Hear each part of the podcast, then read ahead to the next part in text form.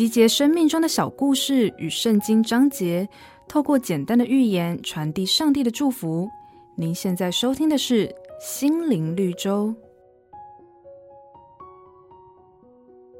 有对来自昆明的夫妻到广东打工，打工期间，女儿常打电话来问：什么时候回家过年呢？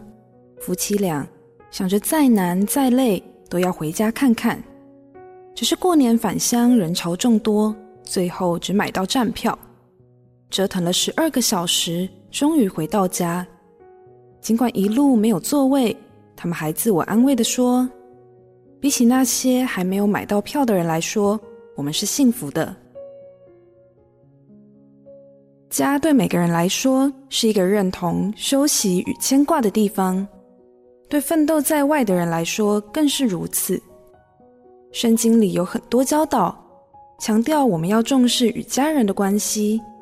当耶稣被钉时，看见母亲在十字架下，特别把母亲托给他的门徒来照顾，因为他关心母亲的生活，惦记着母亲的需要。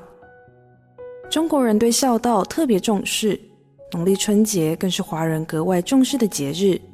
让我们趁着家人团聚，一起彼此祝福，享受神满满的喜乐与恩典。